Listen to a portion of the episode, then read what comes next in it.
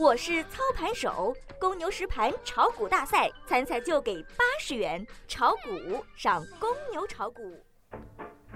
大家早上好，你们的老朋友华生又出现了。今天是二零一六年四月十五号，星期五，农历三月初九。宜祭祀、修造、动土，去交易所门口照相，听嘻哈音乐分析日 K 线图。祭入宅、理发、开光、满仓进入。根据我们小白炒股学堂零零一号科学家的历史统计，每年四月十五号左右，股市会出现一批绩差股、亏损股、业绩下沙坑。历史上的今天又发生了哪些事情呢？二零一三年四月十五日，澳大利亚联邦科工委发布报告称，该机构研发出一种激光 3D 绘图系统。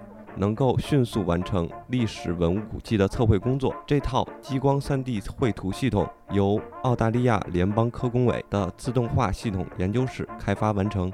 其工作原理其实就是把一个文物上下左右重新扫一遍，就知道了它的测试数据，并根据其绘制的 3D 建模图形和周围的环境进行分析。国内上市公司中海达代码。